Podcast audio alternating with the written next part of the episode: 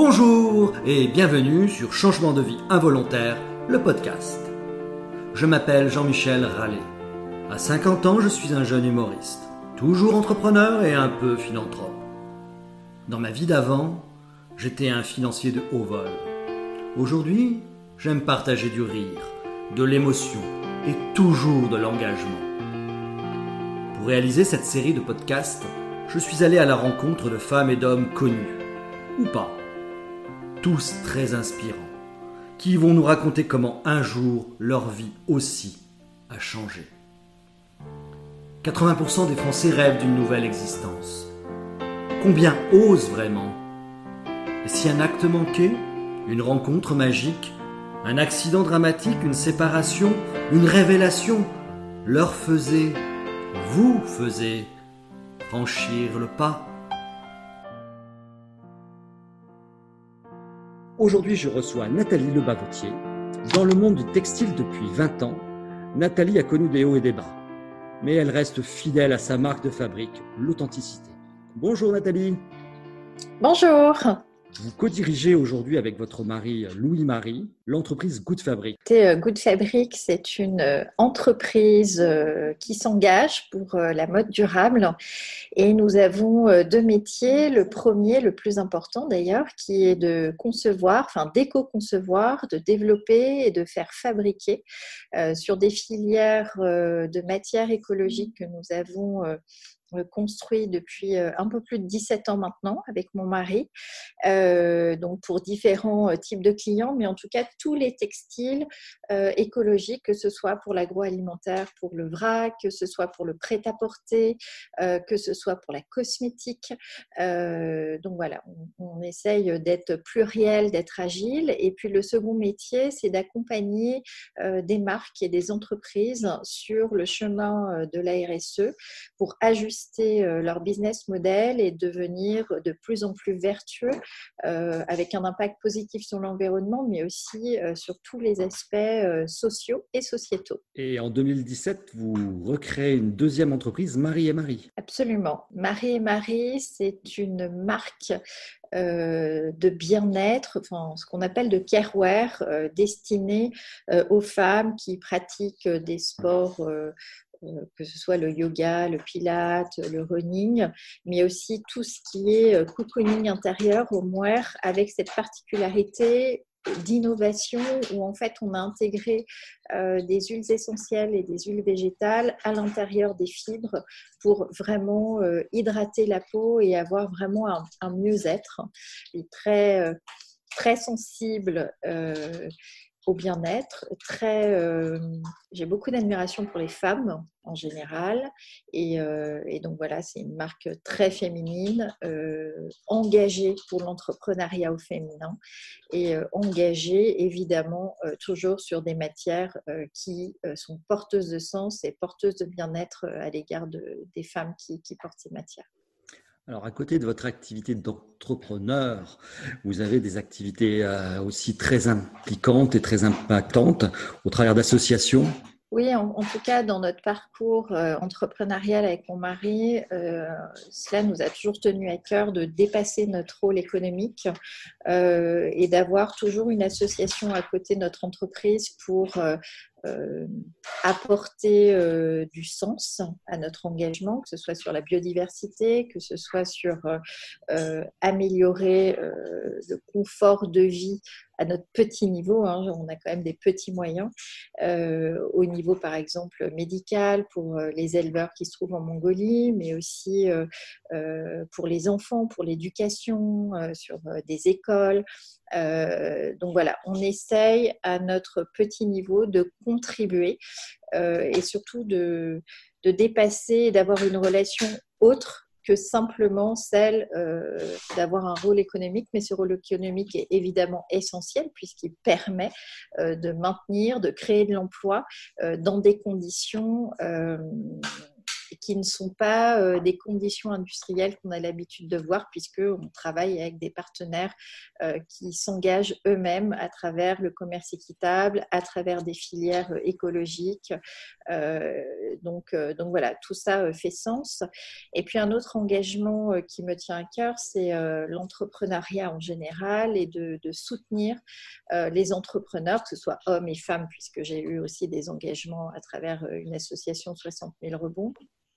Euh, et là, j'ai un engagement auprès d'Anaïs Detec, qui est la fondatrice et la dirigeante de la marque Les Récupérables, pour l'accompagner dans le développement, en tout cas la conseiller euh, sur le développement de, son entreprise et euh, en tout cas essayer de lui permettre de ne pas faire les mêmes erreurs que j'ai pu commettre moi-même pour lui faire gagner du temps et de l'accompagner dans son comité de surveillance auprès de, de ses partenaires actionnaires. Donc, donc voilà, donc ça c'est du temps personnel euh, que, que j'accorde avec grand plaisir et qui me, qui me fait à moi aussi euh, vraiment beaucoup de bien. Et je dirais que c'est plus, euh, je ne sais pas comment le dire, mais... Vous êtes une femme engagée. Ouais, voilà, exactement. Et puis, mais, mais, encore une fois, je pense que l'engagement, on le fait pour les autres, mais on, le fait aussi pour soi parce que c'est extrêmement nourrissant. Euh, de, enfin, pour moi, ça, c'est. Il y a des études qui ont montré que c'était, c'était plus de plaisir de donner que de recevoir. Absolument. Mais ça, euh, moi, je suis tout à fait d'accord euh, là-dessus. Et puis aussi, euh, bah, je suis maman et que de donner l'exemple, c'est important aussi dans la transmission, dans l'éducation que l'on donne à ses enfants. Donc, donc, mes filles sont extrêmement sensibilisées aux causes que l'on soutient et qui sont diverses et variées. Et, en tout cas, ce que je dis toujours, c'est que les petits gestes comptent autant que les grands gestes et avec des petits gestes, on fait des grandes choses. Euh, voilà, une école que vous pouvez soutenir, euh, c'est euh, à peu près 20 enfants, ça vous coûte 6 000 euros. bon, voilà, c'est n'est pas des gros investissements et pourtant, c'est leur change, leur, vie. leur vie. Exactement.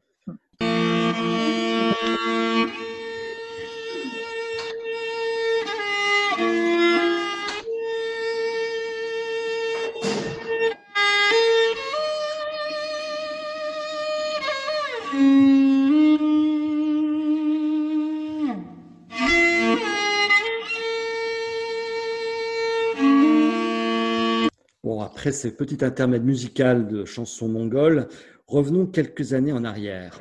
En 2004, donc, vous avez déjà opéré un premier changement de vie en créant Ekyog dans votre région euh, d'origine, c'est-à-dire la Bretagne, à Rennes. Pourquoi est-ce que vous avez créé Ekyog Alors, pourquoi j'ai créé Ekyog euh, C'est euh, il y a plusieurs raisons à ça. La première, c'est euh, que sans mon mari, je ne serais jamais devenue entrepreneur parce que lui, c'était vraiment un projet de vie à part entière pour lui. Euh, il connaissait pas le textile et du coup, il était, euh, comment dirais-je, plus quand on ne sait pas ce qui nous attend, on est beaucoup plus fou, entre guillemets, euh, dans sa vocation d'entrepreneur. Euh, moi, je suis issue de l'industrie textile, donc je mesurais l'effort nécessaire pour créer cette marque. Et puis surtout, ce qui a été le déclencheur absolu, c'est lorsque j'ai découvert que le coton conventionnel, qui dans la tête du plus grand nombre est une matière naturelle, était finalement la matière la plus polluante au monde, dans le sens où c'est celle qui consomme le plus de pesticides, d'insecticides, d'herbicides au niveau euh, versus la surface agricole mondiale, c'est à peu près 25% des achats pour 2,4% de la surface agricole mondiale.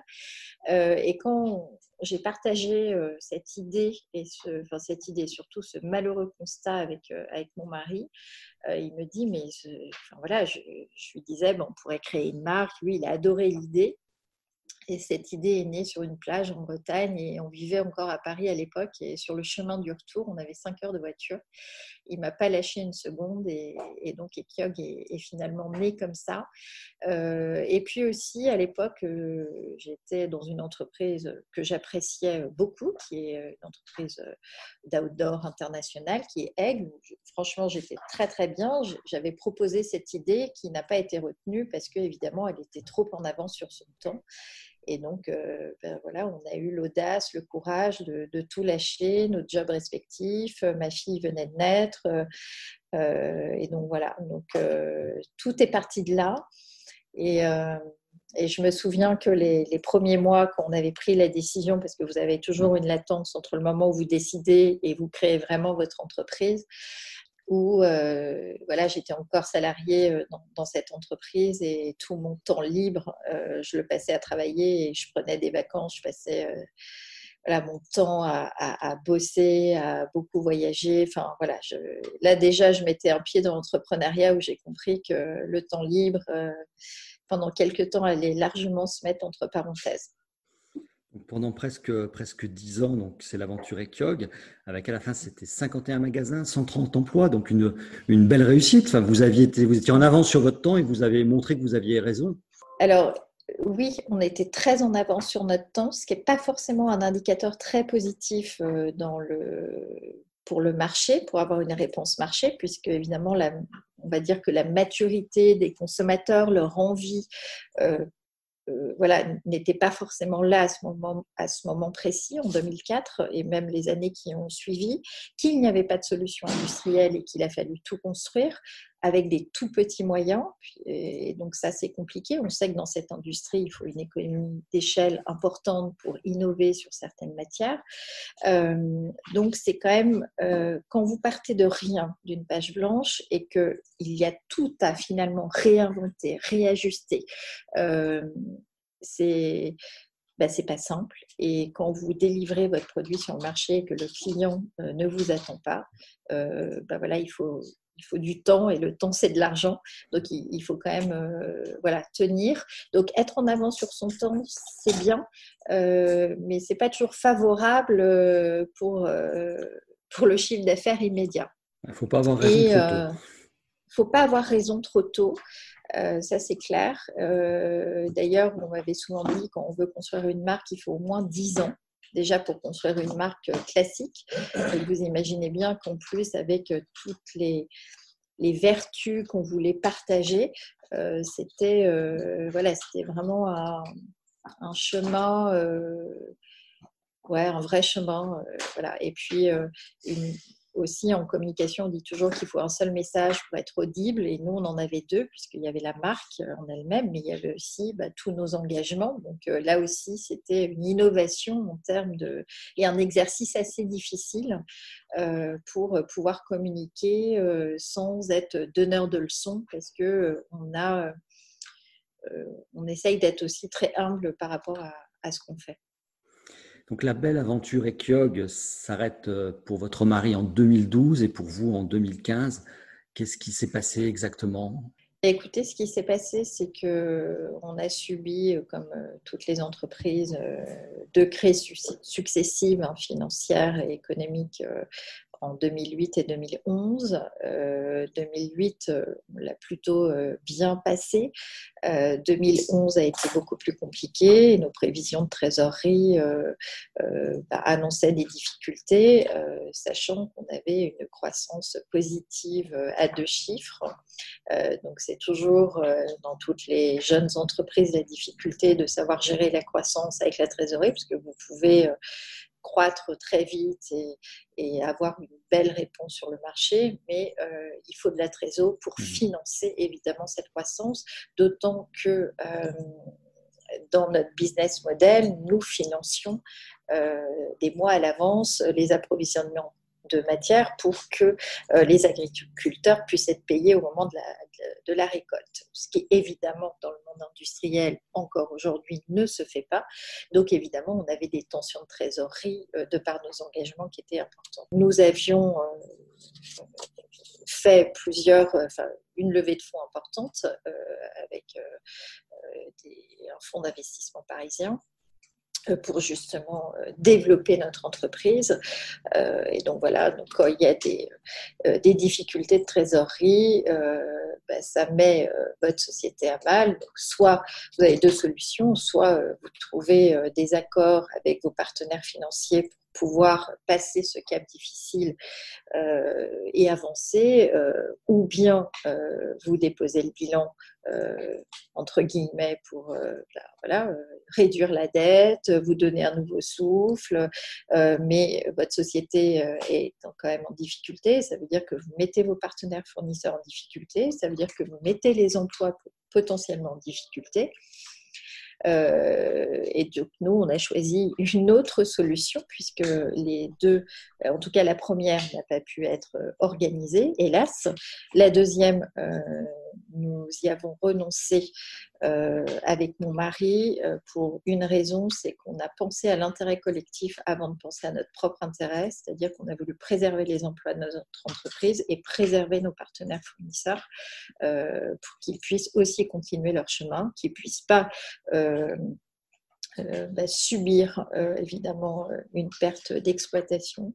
voilà, et, du coup, mon mari, sous la pression des partenaires financiers, a dû quitter l'entreprise et moi, je suis restée. Donc ça a été déjà une première épreuve très importante pour, pour nous et notre famille c'est une famille euh, qu'on casse, euh, ça c'est clair, mais heureusement on est extrêmement soudés avec mon mari et qu'on avait quand même une clairvoyance sur un certain nombre de choses.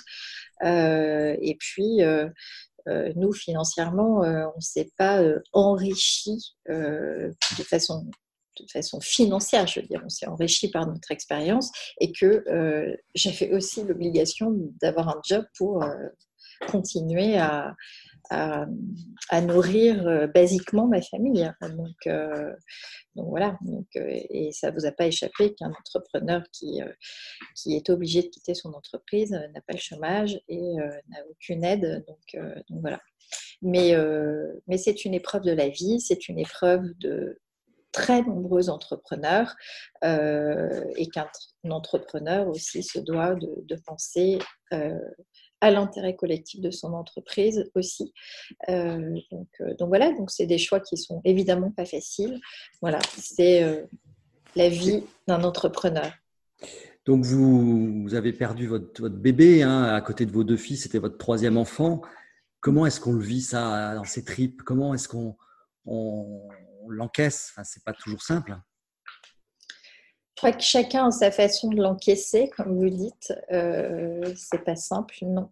Euh, surtout quand vous avez fait quelque part l'erreur, parce que je pense que c'en est une vraiment, euh, de considérer que l'entreprise que vous fondez est une extension de vous-même. Euh, évidemment, c'est naturel parce que vous avez tout fondé, vous êtes parti de rien, euh, vous êtes pogné avec une cuillère en or dans la bouche, donc euh, chaque centime comptait, que votre enfant a passé tous ses week-ends dans son lit parapluie dans votre bureau, que vous prenez pas de vacances, que vous ne payez pas les deux, trois premières années. Bon, évidemment que et puis que c'est un projet qui a du sens, où il y a des valeurs, où Enfin voilà, c'est pas. Euh, c'était pas un projet anodin non plus. Enfin, vous aviez pas créé un gadget. Vous aviez créé quelque chose qui avait un sens sur toute la filière. Donc c'est ça aussi qui était d'autant plus dur. Exactement. Donc euh, donc oui, en fait. Euh, c'est une épreuve extrêmement douloureuse qui vous casse, qui, qui vous remet en cause, et, tant mieux, parce qu'il le faut de toute façon. Euh, et puis, euh, et puis ben voilà, il faut se battre. Euh, donc, c'est une, c'est une expérience. vous aviez dit le téléphone ne sonne plus aussi souvent, et c'est là où on fait le tri entre ses vrais amis et puis les, ceux qui vous faisaient la cour. Oui, absolument. Ben, en fait, on est aussi dans, dans, dans un pays euh, où on craint que l'échec euh, soit contagieux. Euh, et donc, évidemment, tous ceux qui s'émerveillaient devant vous parce que vous étiez à la tête d'une entreprise et qu'on vous voyait dans la presse, subitement, ils ont disparu. tant mieux. Au moins, ça vous permet d'y voir plus clair et que les gens qui, vous sont proches, évidemment, sont, toujours là. Mais c'est des périodes où, en fait, vous n'avez pas vraiment non plus envie d'échanger. En tout cas, moi, c'était mon cas. parce qu'on a aussi besoin de se retrouver soi-même. Et puis, de toute façon, on est tellement chaos qu'on n'a plus non plus à un moment, vous êtes tellement écrasé que vous n'avez plus euh, une capacité intellectuelle à, je trouve, à, faire les, bons discernements sur plein de choses. Donc, il, faut prendre du temps. Voilà, pour, euh, il ne faut pas rebondir trop vite, en fait. Non, moi, je pense que il faut pas aller trop vite. Justement, c'est des, on est toujours dans. Enfin, aujourd'hui, nos vies, euh, les réseaux sociaux, enfin, il faut toujours aller trop vite, très vite, sur beaucoup de choses et, voilà, ça, fait partie de notre société d'aujourd'hui et il faut en accepter certaines règles. Mais par contre, dans une épreuve telle que celle que, j'ai vécue, euh, il faut prendre le temps de s'arrêter, il faut aussi prendre le temps, euh, donner du temps à notre corps euh, et à notre cerveau, clairement, pour essayer de, bah, de se refaire une santé déjà. Et puis de, de prendre le temps d'analyser, d'essayer de comprendre, d'essayer de, euh, à travers beaucoup de lectures qui a été mon cas, d'essayer de prendre du recul et puis de, pour mieux rebondir. Mais le rebond, à ce moment-là, on n'y pense pas. Hein. C'est une notion qui m'était totalement inconnue. Quoi. Et quel a été le déclic qui a fait que vous avez euh, renoué avec le fil de l'entrepreneuriat en créant Goût de Fabrique? Au bout d'un an, je suis quand même une femme, euh, je pense, plutôt très active, euh, sans projet. voilà, j'ai quand même du mal à, je pense comme tout le monde, sans projet, on n'avance pas, on n'est pas aussi épanoui, etc. Et donc, on m'a proposé euh, quand même quelques jobs intéressants, mais qui n'étaient pas alignés avec, mes valeurs. Et je me suis dit, très probablement, très vite, ça n'allait pas me convenir. En fait, j'avais l'impression de, de, pervertir quelque part. Et, ça, vraiment, c'est quelque chose qui, où j'ai senti que de toute façon, je serais très malhonnête à l'égard des, employeurs qui m'auraient recruté pour, euh, pour défendre leurs intérêts qui n'étaient pas alignés sur certaines valeurs qu'on pouvait avoir euh, sur la vision business, pas forcément dans, dans des valeurs humaines. Mais... Et donc, euh, je me suis dit, bah, écoute, il va falloir euh, faire autrement. Et puis à ce même moment, dans toutes ces réflexions et ces rencontres, parce qu'il faut aussi à un moment donné euh, se remettre en mouvement, on m'a sollicité, euh, puisque en 2016, on sentait déjà qu'il y avait une émergence un peu plus prégnante sur la RSE.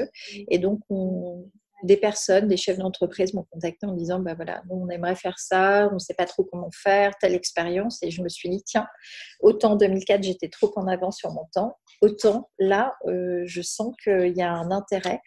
Et donc, euh, et donc voilà, Good Fabric est, né finalement de, de tout cette convergence, mais grâce aussi à une remise en mouvement et avoir le courage bah, de, de ressortir en quelque sorte et d'aller à la rencontre et de, et, de savoir aussi parler de, ce qui m'est arrivé. Et tout en restant fidèle à vos valeurs et à vos convictions. C'est ça qui est fort. Ouais, bah oui, parce que euh, franchement, on ne peut pas effacer 11 euh, ans de sa vie comme ça. Euh, on a pris beaucoup de risques. et, puis, et puis même, enfin, c'est enfin moi c'est un art de vivre pour moi donc euh, je voyais pas trop euh, comment je pouvais faire autrement et puis j'en avais pas envie surtout et, donc voilà donc franchement c'est très naturel et c'est c'est une évidence quoi mais sur le moment enfin je peux vous dire que voilà, quand il m'est arrivé ça, je me suis dit l'entrepreneuriat, plus jamais, mais plus jamais. Donc, comme quoi, faut jamais le dire. Hein. Comme quoi, ouais. Donc finalement, vous êtes, tombé du vélo et vous êtes remonté. Oui, ouais, et ouais, ouais, ah ben, alors là, je vais vous dire, euh, c'est.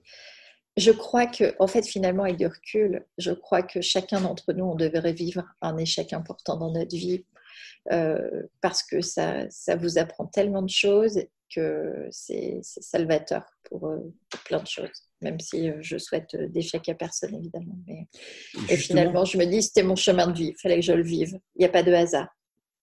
Et justement, aujourd'hui, euh, si on prend un petit peu de recul, qu'est-ce qui sont vos, guides de vie après avoir vécu cette épreuve En fait, euh, alors déjà, en effet, autant avant je pouvais parler d'échec, autant maintenant je, le parle, c'est plutôt une épreuve, mais c'est pas un échec. Parce que ça a été un échec professionnel, évidemment, que j'assume à 100%, euh, mais ce n'est pas un échec ni de mes valeurs, ni de mes convictions, ni de la personne que je suis. Euh, et euh, ça m'a appris aussi que il faut aussi parfois prendre du recul sur son entreprise, ne pas faire de déni de réalité. alors maintenant, la trésorerie est obsessionnelle chez moi, un peu trop d'ailleurs parfois. et puis, ça vous met aussi en alerte sur les gens qui vous entourent sur les conseils aussi, parce que quand vous avez une entreprise de la taille que j'avais précédemment, évidemment, vous êtes entouré, mais quand vous êtes mal entouré, ça accélère euh, le mur que vous allez prendre. Donc, euh, ça aussi, il faut faire ces bons choix-là.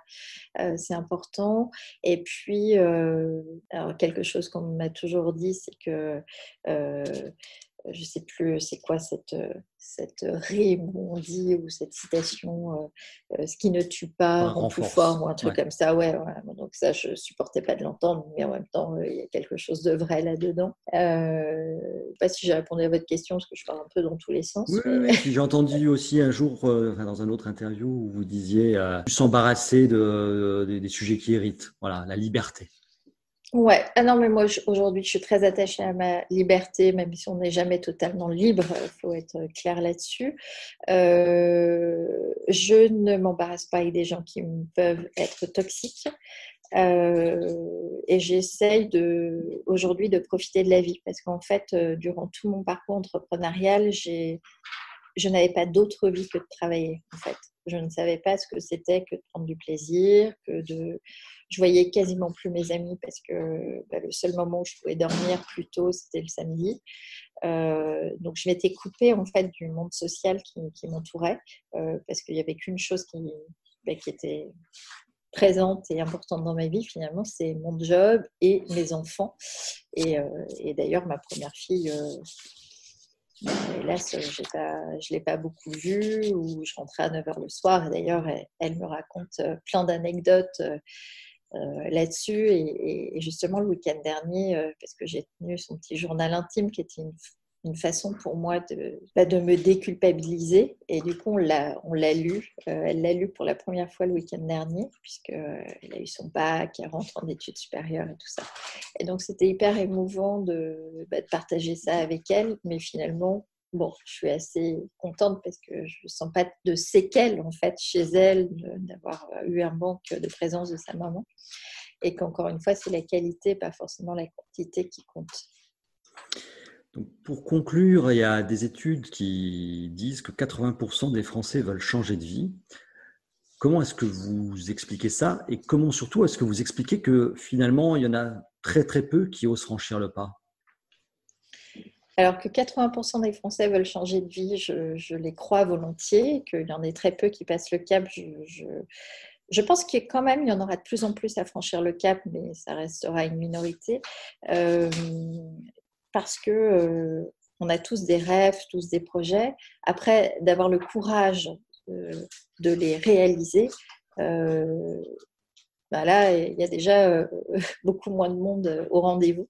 Euh, parce qu'en effet, c'est vrai qu'il faut savoir oser, il faut savoir prendre des risques, il faut, faire preuve du coup de, bah, de, beaucoup de courage parce que finalement, on, va vers un terrain qui est inconnu et que l'inconnu, par définition, ça fait peur parce qu'on n'a plus nos repères. et, donc, et donc voilà, donc souvent je, dis D'ailleurs, je le dis à ma fille ou à ses amis, plus on est jeune et plus on est fou parce qu'on n'a on aucune contrainte, on a, et, c'est là où il faut euh, entreprendre. Et, mais en même temps, euh, donc voilà, donc je pense que, c'est ça, euh, c'est le manque de courage. On est dans un pays qu'on a beau critiquer, mais on a quand même euh, regardez pendant cette situation de Covid, on est le pays le plus euh, qui apporte quand même le plus de sécurité à la plupart des, Français aujourd'hui, euh, et que cette notion de sécurité peut donner des freins, évidemment, pour faire d'autres choses. Et, et l'insécurité vous met au pied du mur, et c'est là souvent où vous êtes le plus créatif. Donc, ceux qui veulent changer de vie, vous leur dites osez, soyez courageux. Ouais, absolument. Osez, soyez courageux et osez vous tromper, osez vous, osez tomber et puis relevez-vous vite. Et, euh, c'est Mandela, je crois, qui disait ça. Euh, on ne perd jamais, on apprend dans un échec ou dans une épreuve. Et ça, c'est sûr, c'est évident. Eh bien, sur ces belles paroles de Mandela, merci beaucoup et à bientôt. Merci, merci beaucoup. Merci. au revoir. Au revoir. Toujours de quoi, toujours de quoi changer de vie.